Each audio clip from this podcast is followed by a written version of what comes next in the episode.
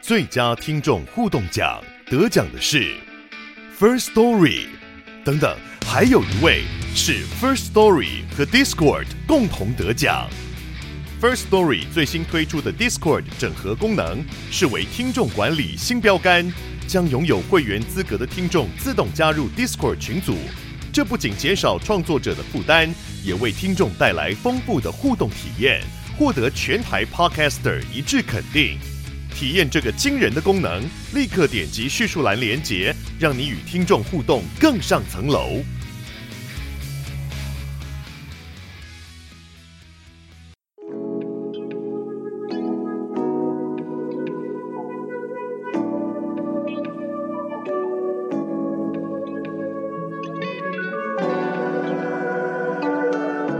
大家好，我是韩亮。大家好，我是迷津。今天呢，要来分享真实犯罪。哦，真实犯罪，紧固不供啊。对哦那也会带出一些心理的东西，那也会呢分享一些那含量自己的看法。好啊，可是呢，在那之前，我们先来回复有一个听友啦，嗯嗯他写信给我，嗯那他是中国的听友。嗯他说呢，他是这个两千年前后出生的，嗯同时呢是一个新疆人。嗯他说呢，从小他是有机会可以接触到台湾流行文化的，嗯看台湾偶像剧、听台湾的音乐长大的，嗯所以呢，他对台湾其实蛮喜欢的啊，这样谢谢你。啊。谢谢你哦哈、那他曾经呢也过得很逍遥啦，从来没有觉得说一些社会议题啊，或者是政治的走向嗯会对他的生活有什么样的影响。可是呢，自从他翻墙之后啊，不再是呢。只是关注一些什么 IG 上面的明星啊这些东西哈，而是接触到一些其他，比如说历史面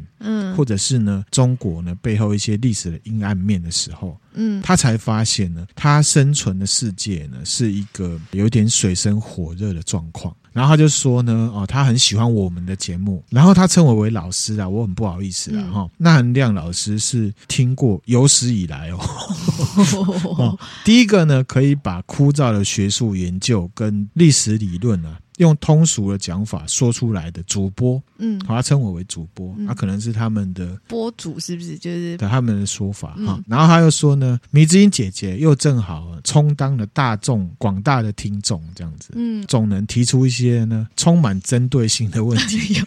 有有很针对性吗？其实有了哈。有是不是？谢谢你懂得欣赏。啊， 很谢谢你哈、迷之音会因此更加的针对 性。啊，最喜欢我们的节目呢，当然就是听我们骂的。他说共匪啊，是他讲的，嗯好、指的就是共产党。那还有呢，就是都市传说系列，嗯这也是那含量很喜欢的一种组合，有轻松的，也有正经的。对他来讲，最有成就感的事情就是拉着他的爸爸。嗯他的爸爸是一个热血的共产党员，一起来听呢。那含亮之前分享的这个共产党有三集嘛，嗯，爸爸竟然呢很认真的听，而且呢没有任何的反驳。哇，你这样讲，我们也超有成就感的耶。对我来讲也很有意义啦，嗯就是说我们尽量呢，就是朝着希望可以客观，做不到说完全客观嗯然后有这样效果是不错的。嗯通常呢，他就是跟他爸聊乌俄战争呢的时候呢，被他爸定爆的那一方， 看他爸爸在听这节目的时候的那反应啊，他就觉得可见我们的节目啊，真的非常可以调动呢听众的求知欲，可以清扫呢无知者的狂妄。 我很感谢你的这个这对个这个好评价了哈。他说他不方便抖内，不过呢，他还是分享了。这个节目给他为数不多，可是呢，思想境界比较高的反贼朋友，大家听完都是呢掌声雷动，所以他很感谢自己呢挖掘到这个宝藏的节目。那他说，如果有机会的话，很想要听听看那韩亮老师对呢俄乌战争的看法，还有呢中共的时空里面不可以讲的八九六四事件。嗯嗯同时，他也想知道说哦对于中国动态清零政策的看法。这三个议题就是他跟他父母之间啊意识冲突感比较大的话题啦。嗯所以呢，特别希望那含量迷之音可以留意这几个话题。他还是特别的期待啊，自己可以能够呢，对于中国更深入的了解跟反思，这样子哈。那这些话题呢，我们都会来研究，不一定会是专门做一个主题啦。我们可能啊、有相关的，我们就会带出来。六四的话，可能我们就是找时间，因为这是一件很严肃的事情。对，他说啊，我们的频道会员可不可以组一个呢听众群这样子？嗯，是很期望可以认识一些灵魂自由的正常人，嗯他这样讲了哈，因为呢，他的朋友圈呢都是这个粉红造势啦。他说他其实没有什么交流的兴趣，嗯，自己呢已经把微博呢跟这个小红书都删掉了。哦，听友群的部分，因为其实我回他是说，我很感谢他喜欢我们节目，我们继续努力。嗯那很荣幸呢，可以让他觉得我们内容是好的，很开心对的哈。，真的那我有回他说，关于你的讯息，我重复研读再来回复他。那我们就在节目呢，等于是回复他了嗯哈。嗯听友群的部分呢，其实呢，娜娜以前有做一个 Discord。好对，好，那我自己是觉得说啊，可能是呃，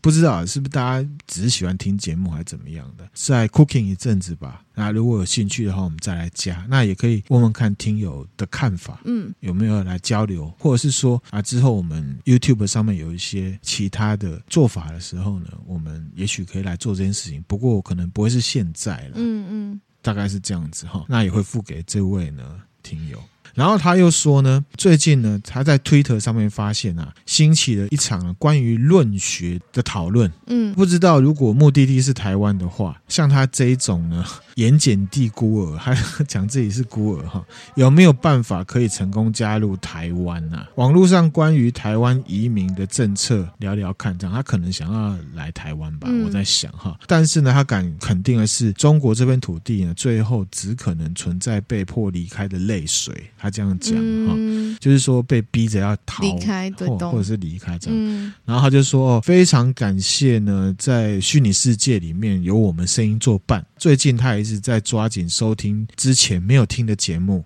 经常重复听最喜欢的题目，听到一发不可收拾这样子。嗯，很谢谢呢，我们可以看到他的来信。其实呢，我也很感谢你来对，信，然真后的，我觉得可以接触到另一个世界的嗯嗯听友，我觉得很棒，我也觉得很开心，就是有这样子的嗯，交流的机会啦，哈，我们会继续努力。嗯那里面还有讲到润学，迷之，你知道什么是我不润知学？道哎，润学其实呢就是 Run Philosophy，中国大陆的一种网络流行语，研究怎么样呢离开中国移民哦，嗯到其其他国国家的一种网络民音用语。哦啊，，润学呢，还有跟其他两个词是现在呢中国九零后还有零零后的青年啊职业发展的三种选择。嗯，就是呢，你要发展自己，你要让自己过得好，你就去研究润学，赶快离开。嗯，还有另外一个就是常听到的躺平嘛，哦，躺啊你平可，能没有办法离开，你就躺平。躺那平，另外就是内卷。内卷，什么是内卷呢？其实内卷它就是一个社会学的名词啊。嗯德国的哲学家康德是用来形容某一个文化模式达到最后形态的时候，它没有办法呢自我稳定，也没有办法转变成新的形态，只能让自己在内部呢更加的复杂化。比方说呢，有一个叫做格尔兹的一个学者，他去研究爪哇这个地方的农村发展。一八三零年之后呢，受到了限制。第一个就是人口成长的压力，嗯第二个呢是他们本地经济作物种植跟他们政府商业部门的发展受制于帝国主义影响造成。嗯以国家城市的发展的话，内卷化就是指说人口涌入城市，嗯，照理说这个城市会更蓬勃发展，可是呢其实没有，而是呢引发出另外一个状况，共同分担贫困。哦，大家都很穷，嗯可是呢，大家都以为说在城市里面呢应该有机会会，比较好，嗯可是其实没有，中间就有很多的因素，比方说这些精英或既得利益者，虽然标榜说你来帮我工作，城市多美好，可是其实利润都在我身上，嗯或者是政治权贵身上。嗯那这些苦哈哈的人从农村来到城市，变成都市人啊，可能穿的比较好看了。其实他们过着并没有比农村的时候好，好懂，内卷会有非常多的状况。嗯啊，比方说政权内卷化，嗯这也是一种状况。譬如说，中国现在也有内卷化的这种状况，或者是呢，台湾某一些特定的产业，比方说游戏业，它就内卷化。嗯内卷化的意思就是说，它没有办法蓬勃发展，因为其实台湾游戏业大部分都是中资，嗯钱呢赚了，可是呢，台湾当地的这些老板只是拿薪水而已，资金没有办法在台湾呢落地生根，嗯，都已经被中国老板呢转去第三方了，所以人才就会枯萎凋零，管理总是很僵化。嗯嗯那有一些人他已经资历可以到，譬如说营运长或者是以上级，他就会待不下去，他就会被逼要离开。嗯，这个就是内卷的一个现象，一个现象。嗯，好，现在中国的年轻人他们就在讨论这三个东西，哦，这样子分享给大家。嗯，怎么讲到最后又很严肃，严肃了哈？这些都是分享给大家，反正就斗知识的嗯哈。正式来分享呢，真实犯罪，政治犯罪现在可以去旅游了嘛？对哈，那含量还是蛮想要去大阪的啦。那其实我们一般呢讲到大阪就是金板神一起玩嘛。嘿，对，可是呢，那含量是一个很怂的人啊，没有去过神户啦。好我也没去过了，好，那这个真实犯罪呢，就是发生在神户。就是刚好在神户，那神户先介绍一下哈、嗯自古以来就是一个呢海港城市。嗯一八六八年，就是呢大正奉还那时候，嗯成为日本最早开放对国外通商的五个港口之一。嗯，那之后就迅速发展成为日本主要的港口城市。嗯比起譬如说像京都古色古香那种感觉，比较有国际化的氛围，哦而且比较比较多嗯开放的感觉。哈、明星看一下这图，这个就是神户。很漂亮啊，很漂亮，就是海嗯，港这样子，所以当当很想去哈。最著名的地标就是呢神户港塔，嗯它呢是位在呢日本兵库县神户市中央区波子场町的一个观光塔啊。那这事情呢就是发生在神户，就是呢一九九七年啊五月二十四号的一个晚上，神户市啊。须磨区的一个警察局接获报案，那嗯报案的人是一个三十九岁的爸爸，他叫做呢土司守，啊、他长这样子，啊、很斯文的一个男生哈、他说呢，他有一个十一岁的孩子啊，国小三年级，叫做土司纯啊，嗯失踪了，不见了，不见了。爸爸来报案的时候已经是晚上了啊、嗯他说呢，自己的儿子啊，假日的时候呢，都会去爷爷奶奶家玩啊，嗯刚好这一天就是礼拜六。嗯，其实爷爷奶奶家呢，离土司纯或是土司守的家不远啊，而且他三年级了嘛，那小朋友自己去就可以了。嗯以往都是这样，礼拜六下午一点的时候，土司纯啊自己从家里出发，嗯跟爸爸说他要去爷爷奶奶家玩啦、到了晚上呢，土司手啊看他儿子没有回来，就想说呢，哎呀打电话过去呢，提醒自己的儿子该回家了，因为小朋友都会玩，有时候玩过头玩过头嘛。嗯，忘记时间，打去的时候，爷爷说没有来找他，连去都没有连去，去都没有去，而且呢一整天都没有跟土司纯有接触，哎，所以爸爸呢感到有点着急，对所以就报警。嗯那一开始警方是有找了，可是没有找到。嗯那同时呢，也觉得啊，其实哦，之前接到一些呢这个失踪小朋友失踪的案子啊，特别是国中、国小这种的，有时候都是自己玩到忘记时间了，嗯，或者呢是朋友找去玩，或者呢是跟家人吵架，小小的呢搞一下失踪、闹脾气这种的，找是有找啦，可是呢就是没有找到。我觉得这种事情哦，虽然说很多这种警察有很多这种经验，可是你只要错，只要忽略一个，但他真的出事了，那真那的就就是是很没完大没了。所以我觉得对于每件事情都要谨慎对待，不能对因为你的经验怎么样，对，没错你，嗯就忽略它。老对经，验的人都对会有一些部分呢是钝化的嘛。没错。那、啊当然，另一方面讲，警方人力资源也是有限的，嗯这也不得不说。嗯只是说，确实米子英讲的没错哈，我比较有经验，就是啊黑博萨了。对，啊可都会是这万样一讲对，你会觉得啊，这过去经验是怎么样，对你就就是觉得不用那么谨慎。可是对当真的出事，那就是很大条的对，一特件别事情。是呢，当事人绝对不会这样觉得，嗯你感同身受，一定是很着急。对，他们就有调查呢，土司纯啊，往爷爷奶奶家路上的一些路人、行人，嗯，啊，或者是住家，问了那个事发周边地区的人，还有土司村呢学校的同学，也问了他一些玩伴，也调查了土司村可能会去的地方，嗯，巷口的玩具店啊或什么店啊去问，可是呢都没有人知道土司村的下落。嗯，刚刚是二十四号嘛，对不对？嗯，二十五号、二十六号两天呢，警方呢扩大搜查，嗯，因为找不到人。对，开始搜寻这个生活区，那也开始调查呢这个区里面的可能的可疑人士，嗯那、有一些是怪叔叔，有没有很有名的精神病患、嗯或者是奇怪的人这样子。到了第三天呢、五月二十七号，已经是星期二了，还在调查的这个警方啊，当天早上六、点四十分的时候，又接到一个报案电话。嗯，神户市他们那个区里面有一个中学叫做有丘中学啊，学校管理员打电话来，在他们学校门口啊，发现了一颗人头。嗯，那警察赶快去对，看了这个人头之后，发现这个人头是土司纯的头，哎呦，十岁，只有头，对不对？嗯那身体在哪里？当天警方啊，马上调动人力，在学校周边呢、啊、大规模的搜索，嗯找到当天下午三点，在距离有丘中学五百公尺叫水槽山嗯那边呢，有一个类似净水设备的公共设施。嗯，公共设施下面不是会都有空间吗？在下面发现了土司纯的身体，现场除了身体之外，也没有找到其他的急诊或者是其他特别需要注意的地方。嗯就换言之呢，这里只是弃尸地点。嗯，有丘中学这边不是有颗头吗？，对，头旁边呢有附了一封信。有信哦，嘿，米子英看一下哈，这个信呢，是用有打字它是用写的，用用写签字的笔写的嗯哈。那信封上面署名呢，酒鬼蔷薇圣斗。然后呢，下面呢画了一个像是徽章的东西啊，画工不怎么样啊，看起来有点像电风扇。嗯哦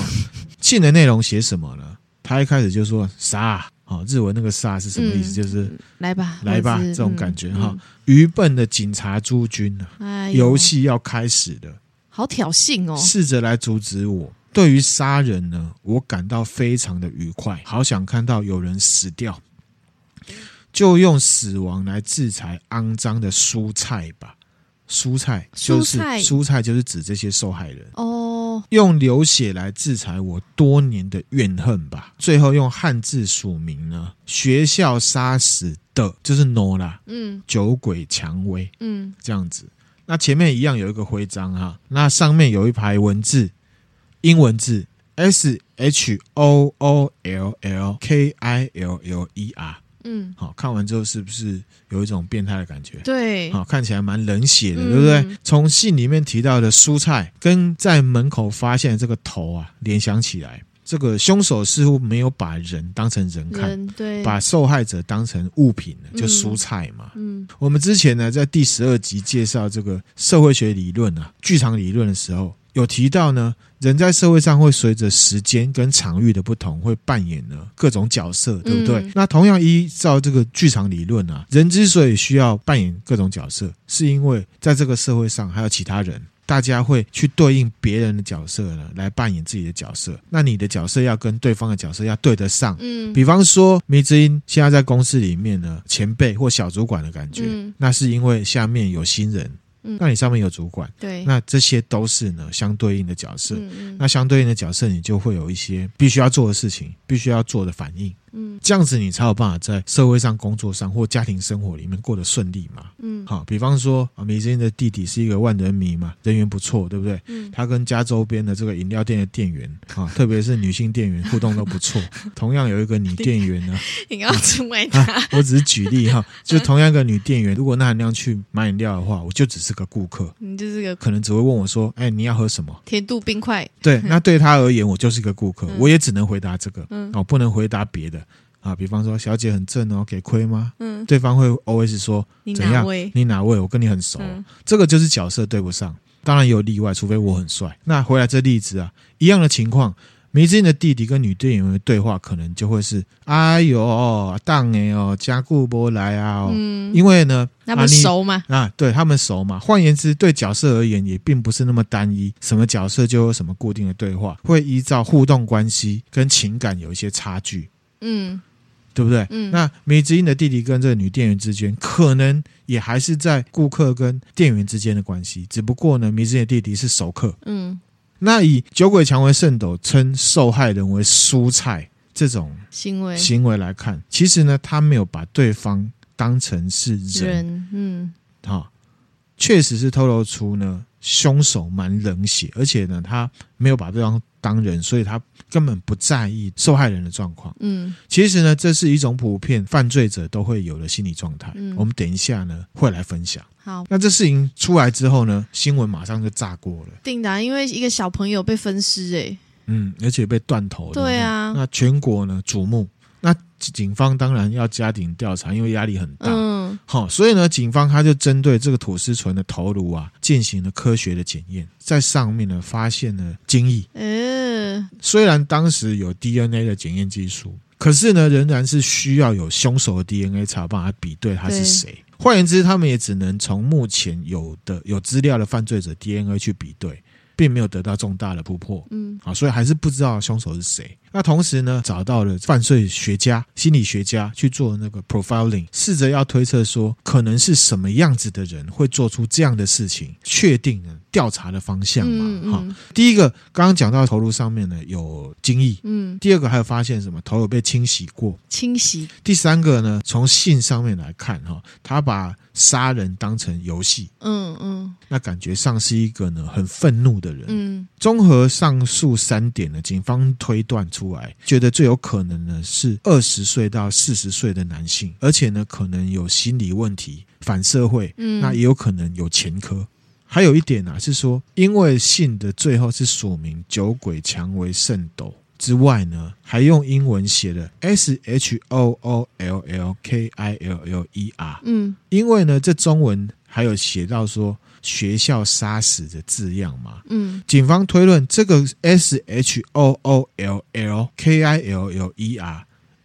应该照理说，它是要写成 S C H O O L K I L L E R，就是校园杀手。嗯 School Killer S H O O L L，如果是英文的话，没有这个字，因为上面讲是成年人二十到四十，他们推断呢，如果是成年人 school 写错，几率不高，除非这个人的教育程度很很差，差英文嗯不好。就像是很久以前在网络上不是有个小康妹，她想要表达自己率性不屑一顾，所以呢就在社群软体上面写了 I dot car，我点车啊、嗯其实她是要写 I don't care，就差不多这种感觉哈。嗯警方就依照这样子的方式，第一个二十到四十，可能心理有问题、嗯反社会、有前科、教育程度不好，去查。同时呢，媒体也大肆报道，因为一些讯息传递错误的关系，也没有呃查证。到目前为止，大众媒体新闻都会把凶手称为什么“鬼蔷薇”，哦，调查八天，到了六月四号，这个神户的新闻单位啊，叫做呢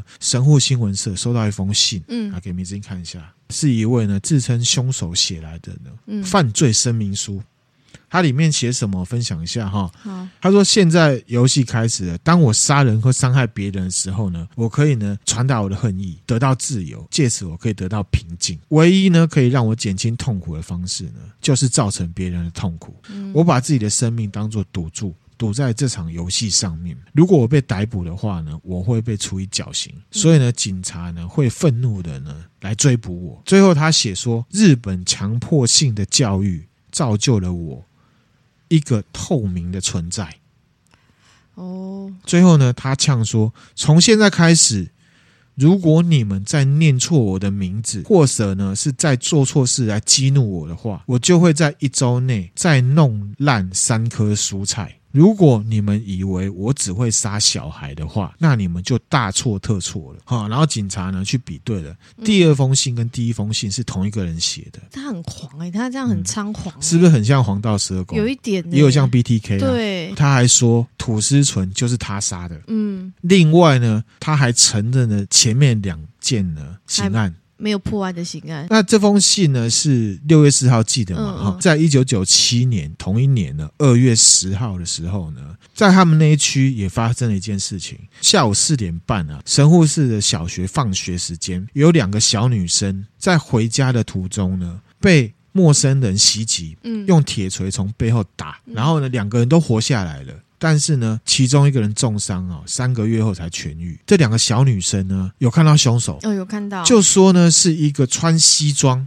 拿书包的男生，不是大人。这小女生的爸爸就报警了，嗯嗯希望呢警察可以呢去到中学去跟校方呢要所有男学生的照片，嗯供小女孩来指认。嗯那警察有去学校呢，是以保护学生隐私为理由回绝了。那警察也用一样的方式就告诉这受害者的父亲这样子，嗯所以呢，就是有报警，可是一直都没有破案。嗯那这件事情在事后呢，警方跟学校都有被民众攻击，罔顾人命，嗯嗯漠视犯罪，对，确实是一定是同会个这样人子做的，哈。嗯然后另外一件是什么？一九九七年三月十六号，隔一个月左右，嗯神户市一样是须磨区的一个地方叫龙之丘，嗯，有一个年仅十岁的小学生，都找小学生下手，女生叫做呢山下彩花，给你看一下这照片，嗯她才十很岁可，走在路边，那有一个大哥哥就向她询问说哪里有厕所，那这个十岁的小女生啊，热心就带路，哼，一样被这个人用铁锤重击头部，天哪，行凶者呢就赶快跑，嗯，头盖骨严重下陷，哎，失去意识，送医急救。嗯，在三月二十三号呢过世了。哎呦，当下在攻击完山下采花之后，其实有另外一个女童目击到这一切。哦，有有其他人看到，，对，那行凶者在逃跑的过程里面呢，嗯顺便袭击他，嗯然后逃离。嗯事后没有大碍，他也出来讲说是一个少年做的。嗯，这两件案件呢，从刚刚讲了学校发生一颗头，发现了土司纯的身体，一直到六月四号收到第二封信，中间这段期间，警方并没有把这三个案件呢连接在一起。嗯原因是什么？警方认为土司纯的案件啊是预谋杀人啊，前面那两件呢是随机嗯随犯案。机，嗯好，疑似呢是中学生干的。那凶手，因为他们这个土司纯的案子，他们认为是成人干的，嗯嗯，所以跟他们推敲不同，所以他们没有合并。嗯但是呢，就在这第二封信出现之后呢，虽然只有只是说啊，凶手自己的声称，你要声称把自己讲的多凶狠都可以嘛，嗯啊好、可是呢，至少还是让警察呢有点没面子，对，对不一对？定的那打脸，对，那民众跟媒体也开始骂警察嗯烂啊，办案不力、傲慢、松散、消极、不作为这种各种哈、受到压力之后，警方开始合并调查，就把这三个案子呢合起来，嗯开始整理说有没有什么线索的时候，真的就找到了破案关键。嗯他们发现了当时的推论可能不对，哼，土司纯案的凶手可能并不是二十20到四十岁的人对干的。其实呢，当时在土司纯的案件的时候啊，之后了哈，警察就有曾经访谈过土司纯住家附近、案发现场附近的一些人。嗯其中呢，就有一个十四岁的国中生，叫做呢东胜一郎，嗯，他同时也是有丘中学的学生啊，他长这样。啊，可是呢，他当初访谈的时候，警察访谈的时候，并没有觉得奇怪啦。三案合并之后，警方才开始对他起疑，他就是那个他就是凶手。天哪，当时呢，警察访谈他的时候呢，觉得奇怪了，为什么东胜一郎啊，对那一封跟人头摆在一起的信内容呢，这么熟悉啊，哼倒背如流啊？哼，那有问，当时东胜一郎的回答是说，因为他觉得这件事情很酷啊，看电视的时候很仔细看，嗯所以呢不小心背起来了。那第二个呢是说，被问到土司纯的事情的时候呢，东胜一郎表示呢自己不认识土司纯。嗯三件案子合并调查之后呢，嫌疑人加入了可能是年轻人嘛，就引起了呢警方注意。第一点的异样状况呢，警方呢深入调查，从侧面得知呢，东胜一郎其实认识土司纯，其实认识，对，而且土司纯就是东胜一郎弟弟的同学，哦，会互动，而且还一起玩过，嗯就是玩伴。嗯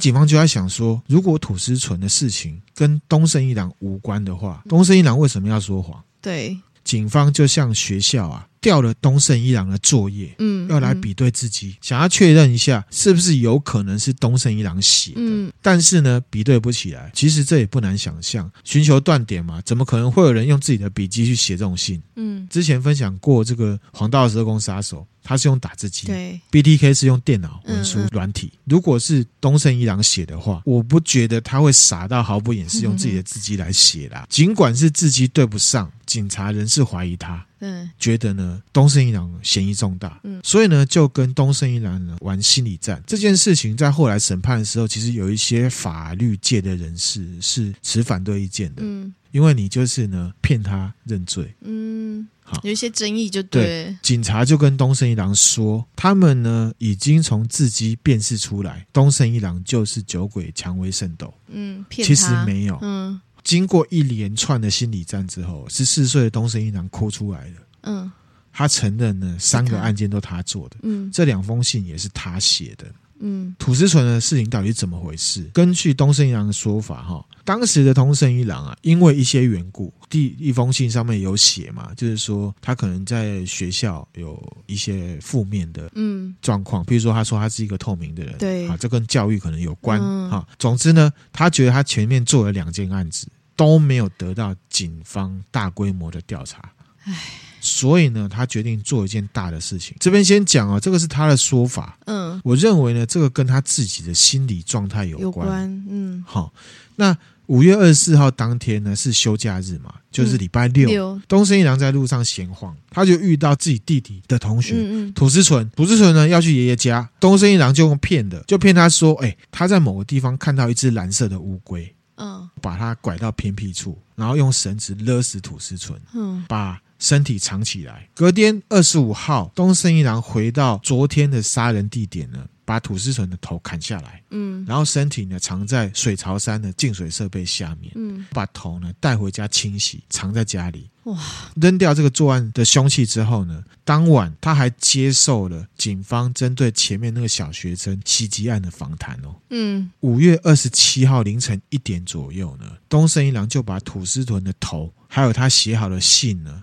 带到他自己就读的有丘中学呢门口门口摆放。媒体大肆报道之后呢，又把他的名字讲错，嗯所以他生气了，写了第二封信给新闻媒体。嗯嗯啊，这事情就是这样子。嗯那这边插播一下，这边有个事后诸葛啦，分享给大家哈。其实呢，从这信里面呢，就可以看到一个端倪，不知道当时警方有没有注意到。第二封信里面呢，凶嫌的最后一句话，他写什么呢？如果你们以为我只会杀小孩，那你们就大错特错了。对拉开比较远的距离看，嗯其实呢，社会上的成人并不是这样子的判断标准哦。为什么你知道吗？嗯因为现在一般人呐、成人都会认为杀小孩的刑责绝对是比较重的，对并不会写出“不要以为我只会杀小孩”这种语句。哦懂但是呢，凶手却无意间表达出来什么呢？他觉得杀小孩比杀大人容易，嗯嗯似乎有表露出来说，在凶嫌的眼中，杀大人呢比杀小孩难。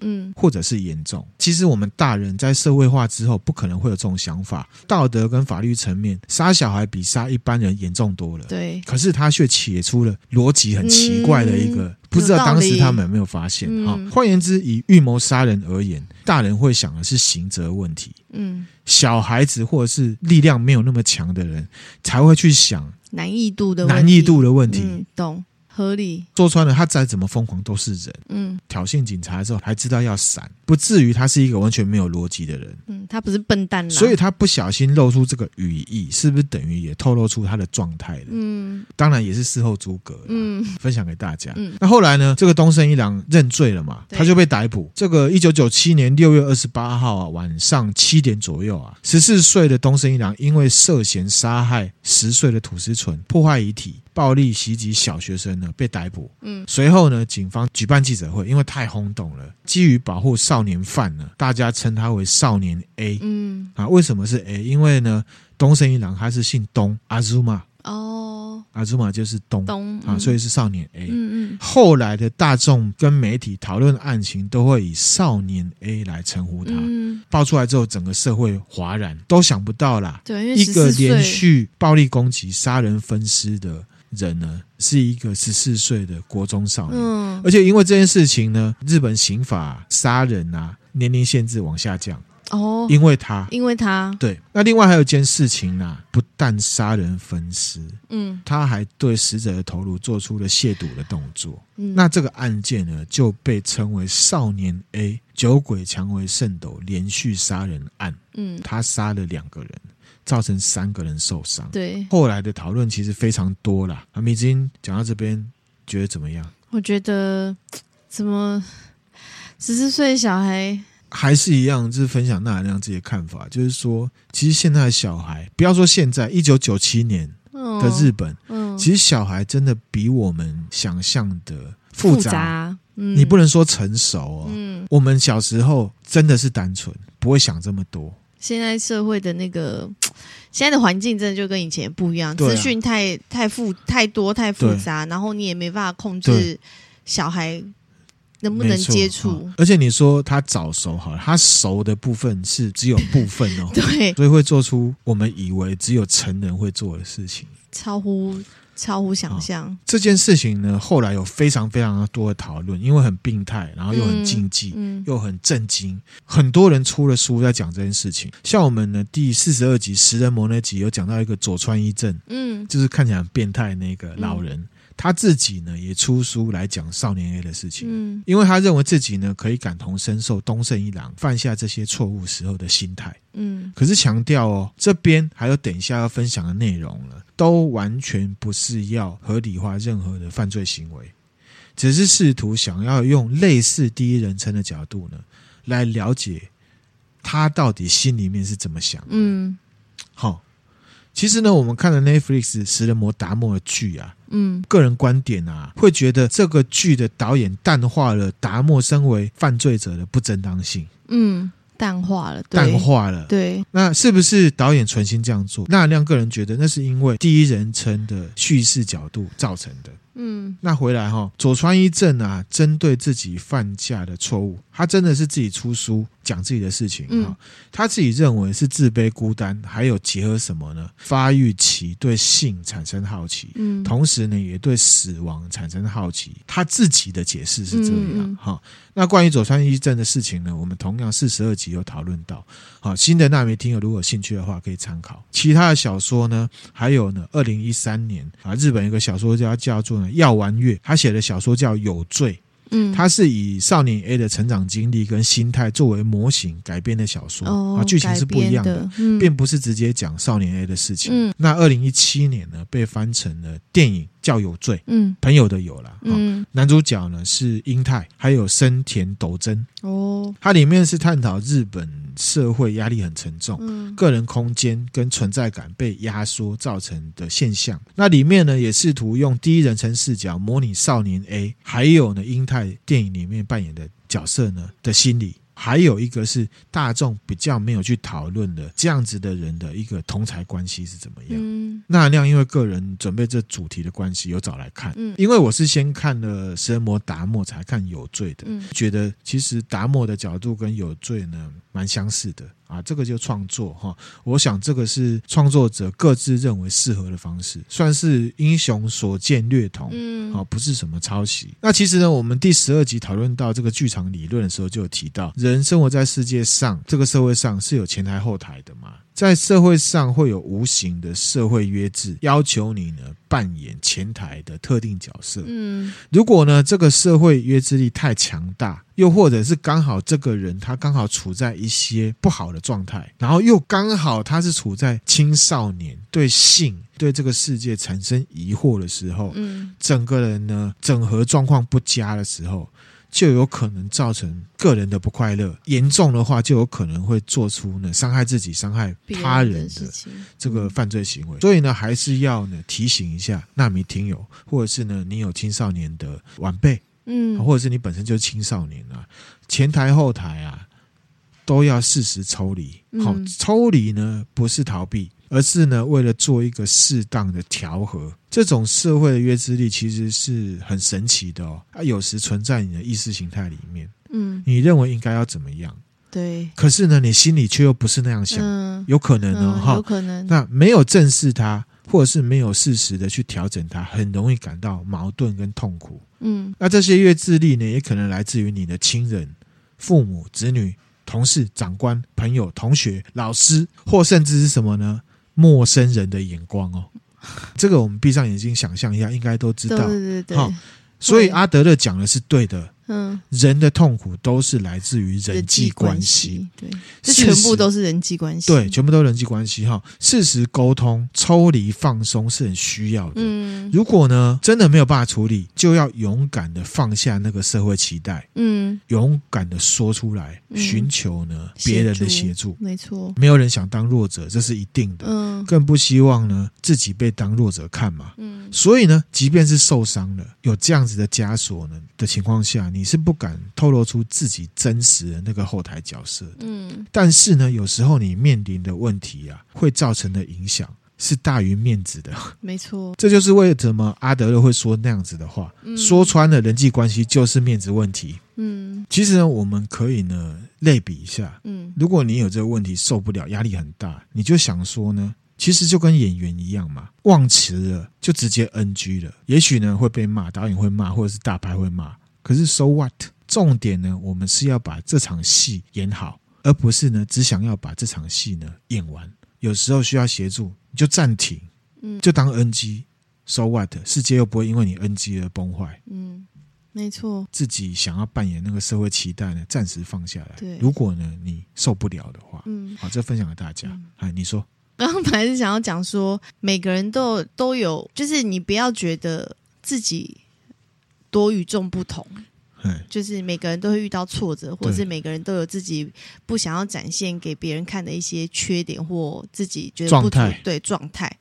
大家都一样，大家都会有一样的大状家况，都有，所以就是如果有时候脸皮要厚一点。对，就是有时候你真的遇到自己没有办法解决，我觉得试图的向别人请求援助，那并不是代表说你怎么样，你或很者是弱，你是弱者对什，么并的没有，就是对每个人都有需要协助的时候，所以不要羞涩于去展现自己的状态，状态。对我嗯觉得是这样子啊，不然自己会很辛苦、很痛苦。对，没错嗯哈。哦，米之音这想法很棒，嗯，因为身为你的亲朋好友或者是你身边的人，他们一定也会希望在你需要协助的时候，他们也一定会希望自己可以伸出援手帮助你，因为帮助别人其实是一件很有成就感的事情，或者是是一件很实际上的帮助对实际嘛的，他们都帮助关心你，只是你不讲的话，他们也不也会不知道知道。对，嗯，好，没错，大概是这样，没有错哈。好，那我们回来呢，少年 A 这件事情，嗯东森一郎被逮捕之后啊，因为他本身未成年，又被判定为呢有心理问题，所以呢，一九九七年十月十三号啊。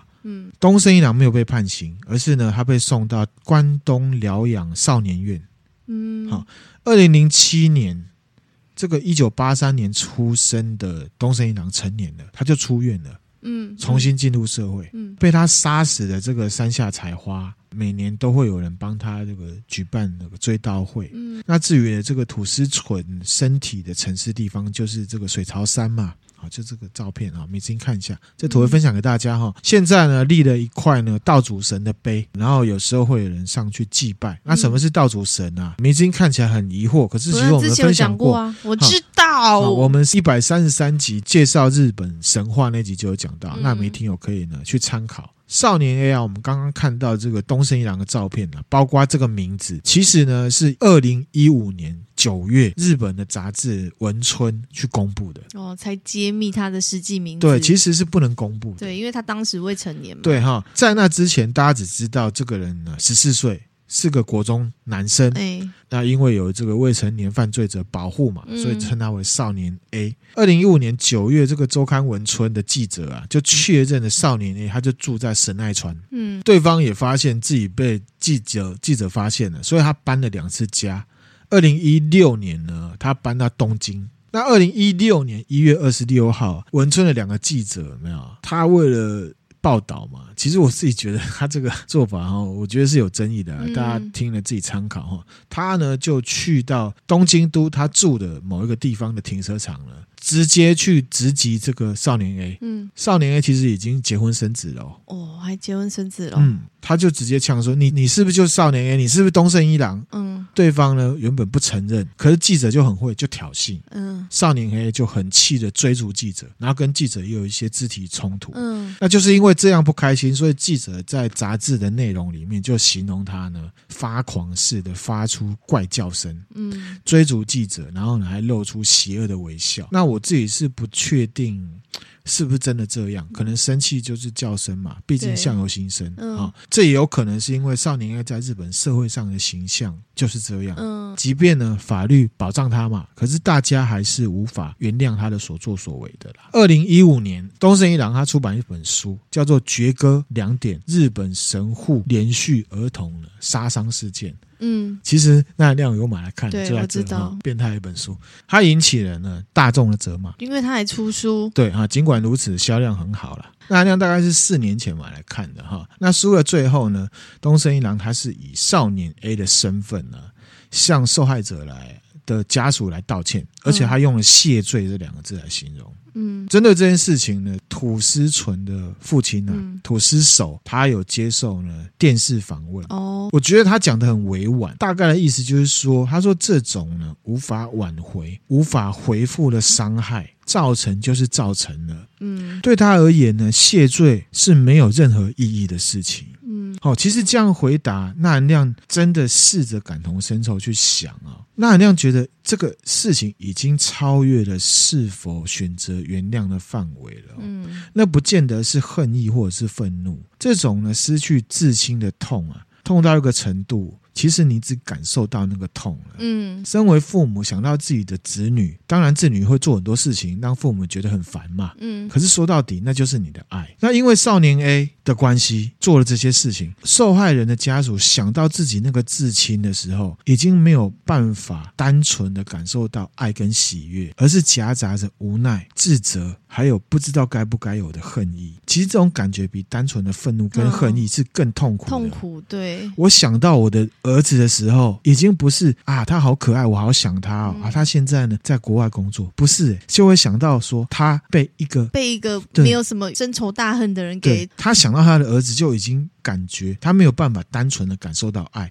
那种感觉是很痛苦的。嗯那亮认为土司手的回答算是中肯，而且我认为他应该也没有能力去选择原谅与否。嗯网络上呢，会有人拿少年 A 跟一些比较知名的连续杀人犯呢来比拟啦。嗯比方说黄道十二宫杀手跟 BTK，因为他们一样呢，写信跟嗯警方或者是报社的呛来下挑衅，嗯啊，我们分别在二十八跟三十三集都都有介绍过，嗯好，有兴趣大家可以去听。那第二个是说呢，其实 BTK 也曾经在信里面写到，他知道自己不正常，嗯还提到呢，他认为自己会这样是基因造成的。这样子的说法在科学上是有类似的说法，但是呢，也只能说呢，某些人的基因当中的某一些部分跟一些特定的杀人犯之间有一些特征上面的相同。所以纳含亮个人认为，这只是一个讲法，还没有办法被完全认定，应该算是一种推论。嗯外显行为都是反映想法的。你会去做这件事情，你特定的想法的形成，究竟是社会的影响多，还是基因造成的多？这个很难判断，嗯只能很保守，最保守的讲说，人是生物，也是脱离不了制约的嘛。嗯特定相同的基因接触了社会外界差不多特定的刺激的时候，有可能，只是有可能会产生呢类似的行为，但也不能就是因为这样说哦，特定的基因的人他就是天生的犯罪者，因为呢这种变相太多了，对啊而且会帮很多潜在的犯罪者找找理理由由。嗯第三个是什么？因为呢，在第一封信里面，酒鬼蔷薇圣斗曾经有提到，他说呢是这个教育体制让他成为一个透明的存在。嗯有人拿少年 A 跟宫崎勤来比较，嗯你已经记得谁是宫崎勤？宫嗯崎先生就是他让杀女童，用杀女童方式帮他爷爷复活。哦这个也是呢，我们杀人魔的时候有嗯提到的一个。为什么会把他们拿来比？因为他们都是 hikikomori，就是简居族。嗯好、我们之嗯前讲过，这飞机子在家里都不在家都不出门，嗯跟社会是断绝关系的哈、而且他们同样都有亵渎尸体，嗯像宫崎勤还还把受害者小女生的这个尸体啊的一些部分呢送去给受害人的家属，嗯所以呢，他们对受害人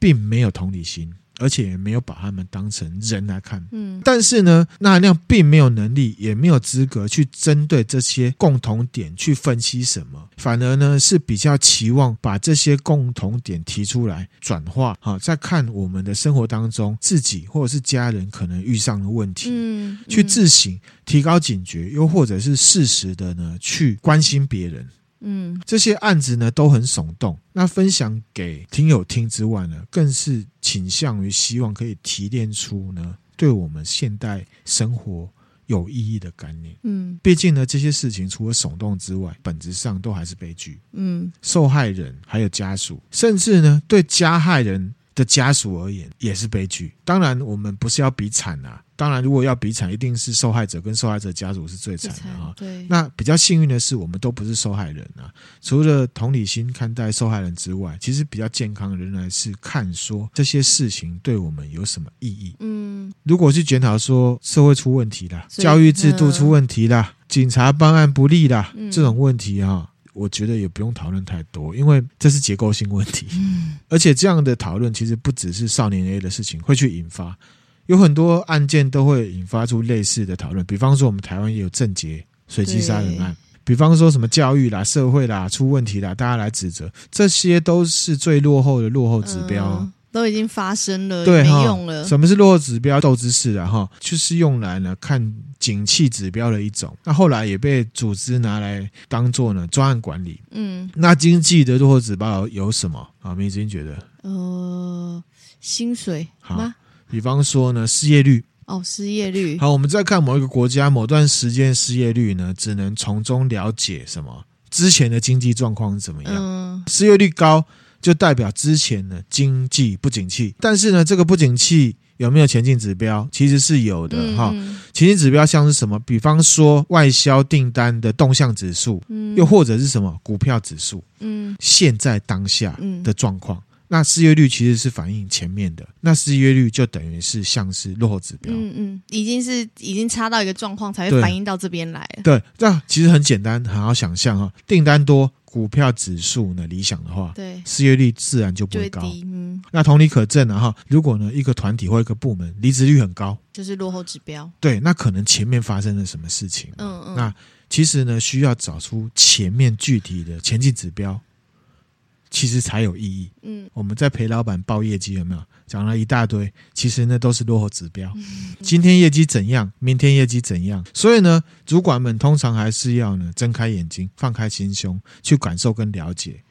以业绩来看，前进指标是什么，那才是重要的，对，而不是呢讲业绩的时候，哦，看到业绩下降啊，瞪多啊，嗯，或者是呢业绩好很开心，其实这只做一半，重要还是去找前进你要增加业绩，你的前进指标是什么？嗯这样子哈。那以社会而言嘛，啊，如果呢社会发生了一件骇人听闻的社会新闻的话，除了这个人很暴虐无道之外呢，也有可能就是前面我们感觉不到的什么地方呢发生了什么。那当然，那含量不是什么经济啊、教育专家，也没有办法帮这个社会把脉啦。所以呢，只能从分享一个杀人犯的自述来看看呢，能不能找出什么对我们有意义的东西。，嗯嗯那我们今天这一集因为呢有点长了， 嗯可能又是会分下集啦。那下一集呢，我们就会呃试着用东胜一郎分析他实际上的状况，然后呢去描述他的心理来分享，希望可以提炼出呢对大家有意义的事情。嗯好，就会那给大家一些警，就是如果发现有一些状况，可以及早的发现。对对对不对没错哈。嗯，那我们今天分享的内容就到这边啦。迷之音觉得呢怎么样？你会不会想杀人？就是很沉重啊，就是听到这种，就是嗯小朋友